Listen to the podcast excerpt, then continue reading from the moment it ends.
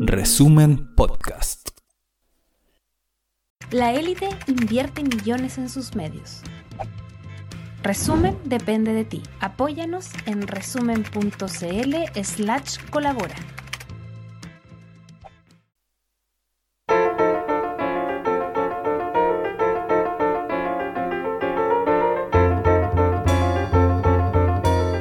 Resumen.cl presenta La crónica de Ruperto Concha.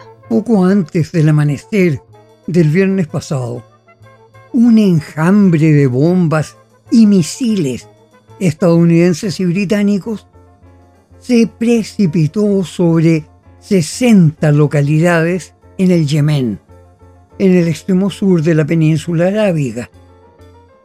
Según declaraciones de Washington y Londres, se trataba de un bombardeo en defensa propia, aunque en realidad era un ataque en defensa de los intereses de las grandes empresas de transporte marítimo pertenecientes a Israel o contratadas por Israel y que circulan por el Mar Rojo y el Canal de Suez.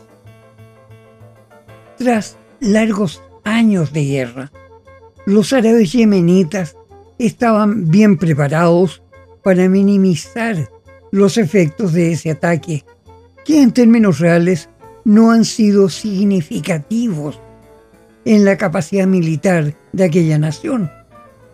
Y hasta ahora, la navegación por el Mar Rojo continúa paralizada en un 70%, aunque los buques de carga de Rusia, China y la India siguen navegando libremente por aquella ruta.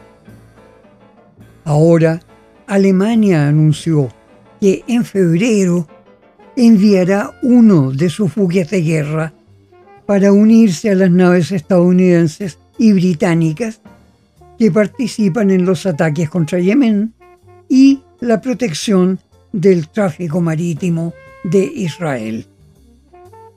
En cambio, otros países europeos, incluyendo España, Francia e Italia, han rehusado participar en acciones de guerra contra esa nación árabe, que ahora aparece como la primera en apoyar militarmente a Palestina en la defensa de la franja de Gaza invadida por Israel. El gobierno de Yemen reafirmó su voluntad de continuar apoyando a la nación palestina y continuará sus ataques contra buques de carga israelíes o al servicio de Israel.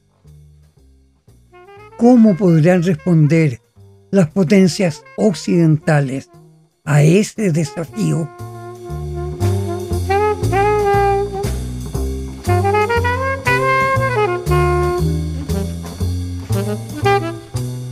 La intervención de Estados Unidos con apoyo de Inglaterra y Alemania en acciones de guerra contra Yemen y en defensa de Israel ya está siendo denunciada por importantes organismos de estudios estratégicos de Washington, de Londres y Berlín, que destacan el peligro de que con eso aumentará dramáticamente el peligro de una gran movilización de todo el cercano oriente en contra de las potencias occidentales.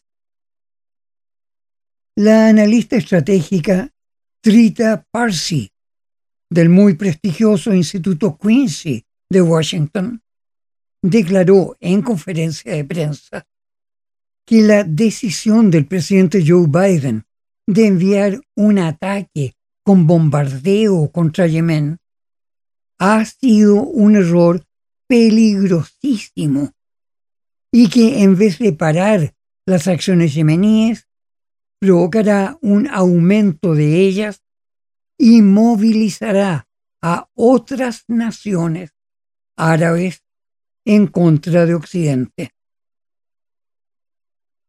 El analista Benjamin Friedman, del Centro Israelí de Estudios de Prioridades de Defensa, señaló que los bombardeos contra Yemen no tendrán ningún efecto positivo para la navegación comercial.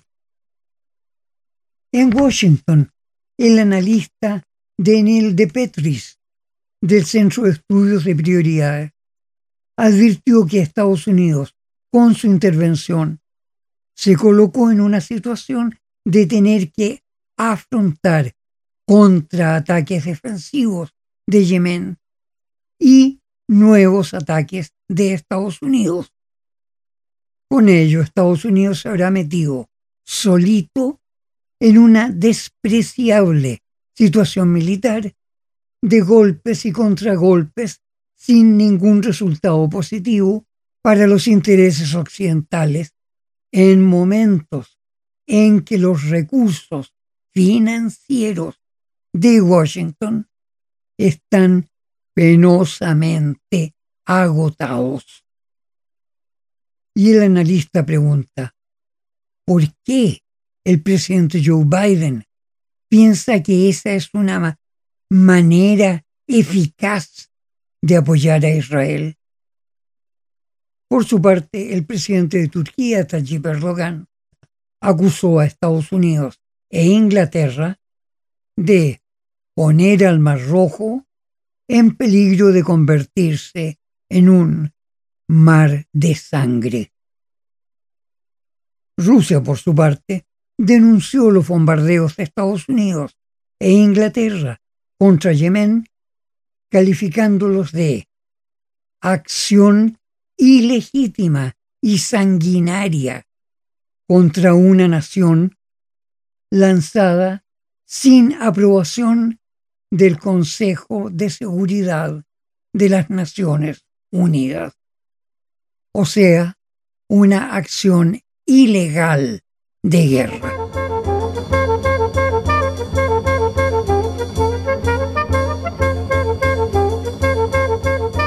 En las Naciones Unidas, en tanto, comienzan los debates por la acusación contra Israel de genocidio contra Palestina, emitida por Sudáfrica ante la Corte Internacional de Justicia en La Haya. En sus primeros alegatos, la defensa israelí está afirmando que lo que hay detrás de la denuncia sudafricana es una intención de genocidio contra Israel. El alegato de la defensa israelí señaló que toda la acción de Israel en Gaza ha sido de legítima defensa ante el intento de genocidio perpetrado por el grupo terrorista inserto en el partido político Hamas de Palestina. El belicoso primer ministro israelí, Benjamin Netanyahu, denunció una supuesta conspiración de los enemigos de Israel que se han juntado para manipular un fallo judicial a su gusto. De hecho, el sábado antepasado, Netanyahu declaró que Israel no permitirá que la Corte Internacional de Justicia se entrometa para impedirle continuar su guerra contra Hamas, que en el hecho es una guerra contra Palestina y su pueblo. Nadie podrá detenernos, ni la Haya, ni el eje del mal, ni lo que sea. Podemos y necesitamos continuar la invasión hasta alcanzar la victoria. Y eso es lo que haremos. Bueno, la intención genocida del ataque terrorista de Hamas del 7 de octubre, según Netanyahu, queda demostrada por los 1.200 israelíes que perecieron durante el ataque terrorista. Sin embargo, las propias Fuerzas Armadas de Israel ya han admitido que recibieron orden de disparar contra la multitud durante el ataque sin distinguir a los terroristas de sus víctimas. De lo que se admite que muchísimas de las 1.200 víctimas israelíes de ese día no perecieron a manos de los terroristas, sino por los disparos del propio ejército israelí.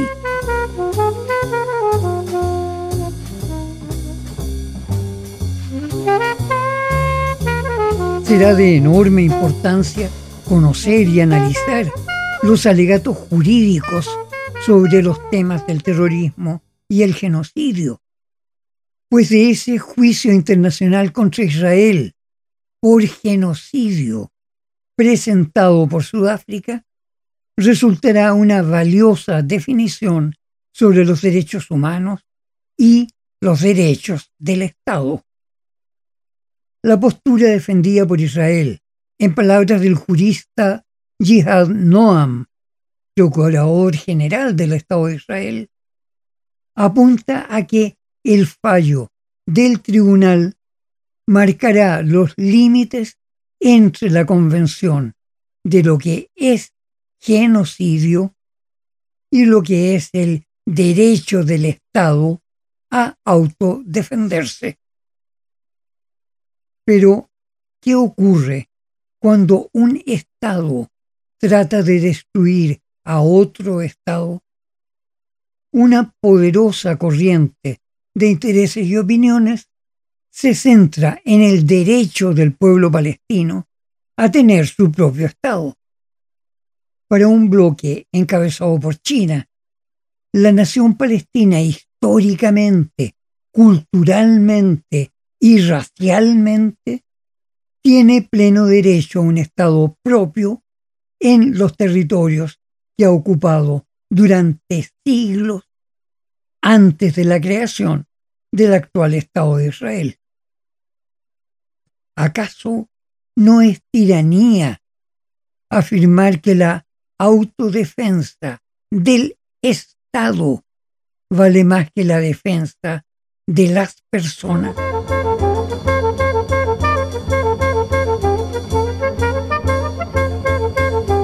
La incertidumbre se vuelve cada vez más internacional.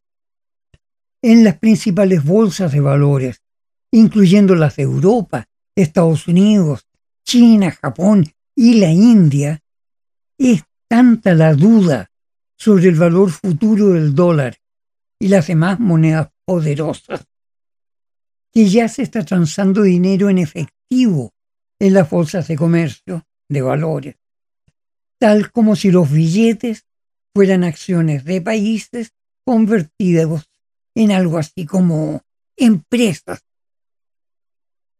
Al mismo tiempo, la prensa especializada ha destacado un enorme flujo de capital desde China, la India, Japón y varios países europeos a inversiones industriales en Rusia y por supuesto un veloz proceso de reindustrialización de Rusia, que en el pasado había competido con Estados Unidos en la vanguardia tecnológica e industrial mundial.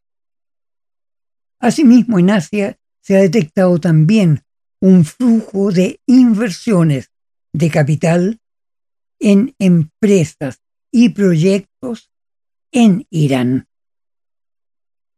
Todavía no se ha difundido suficiente información y análisis de ese fenómeno que puede impactar tremendamente en el futuro económico a nivel planetario.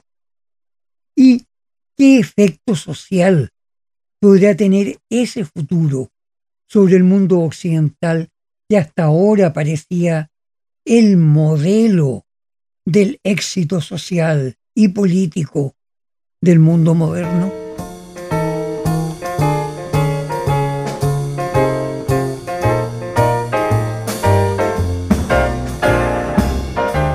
En tanto, ha seguido haciéndose sentir una economía debilitada, tembleque y tambaleante a nivel mundial. De hecho, Estados Unidos ya llegó al límite de su capacidad de endeudamiento para financiar su gobierno año tras año. Es decir, Estados Unidos ya no puede pagarse el derecho a tener el gobierno que tiene, con un endeudamiento que ya superó lejos el total del Producto Interno Bruto anual de su economía, y teniendo que pagar cada año más de un millón de millones de dólares solo en intereses de su deuda actual, ahora está enfrentando la realidad de no poder pagar la amistad de sus aliados. Por lo pronto, ya no hay más plata para Ucrania. Es decir, habría que aceptar ya que Rusia ganó esta guerra. Los más feroces aliados antirrusos de Washington, encabezados por Inglaterra, a falta de dinero han llegado a amenazar con envío de sus tropas a combatir en Ucrania contra Rusia. Y claro, la respuesta de Rusia ha sido clara y simple.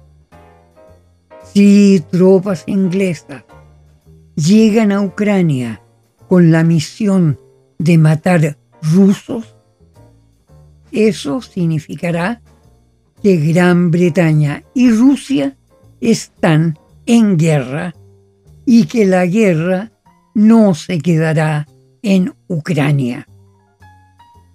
No, llegará a las Islas Británicas en misiles hipersónicos cargados con bombas nucleares. En palabras del expresidente de Rusia, Dmitry Medvedev, la necia arrogancia británica habría desatado la Tercera Guerra Mundial. Bueno, como dicen los rotos chilenos en su coa ultramoderno, si llega la guerra, se nos acaban todos los problemas. Usted entiende por qué, ¿verdad? Cuando no queda nada, tampoco quedan los problemas.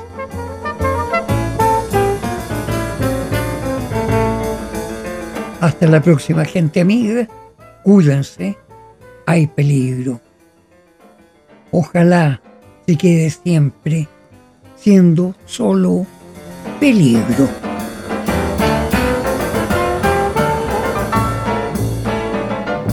Esta fue la crónica de Ruperto Concha de esta semana.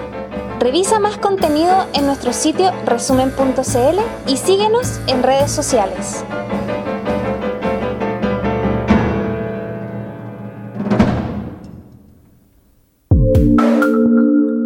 Resumen Podcast.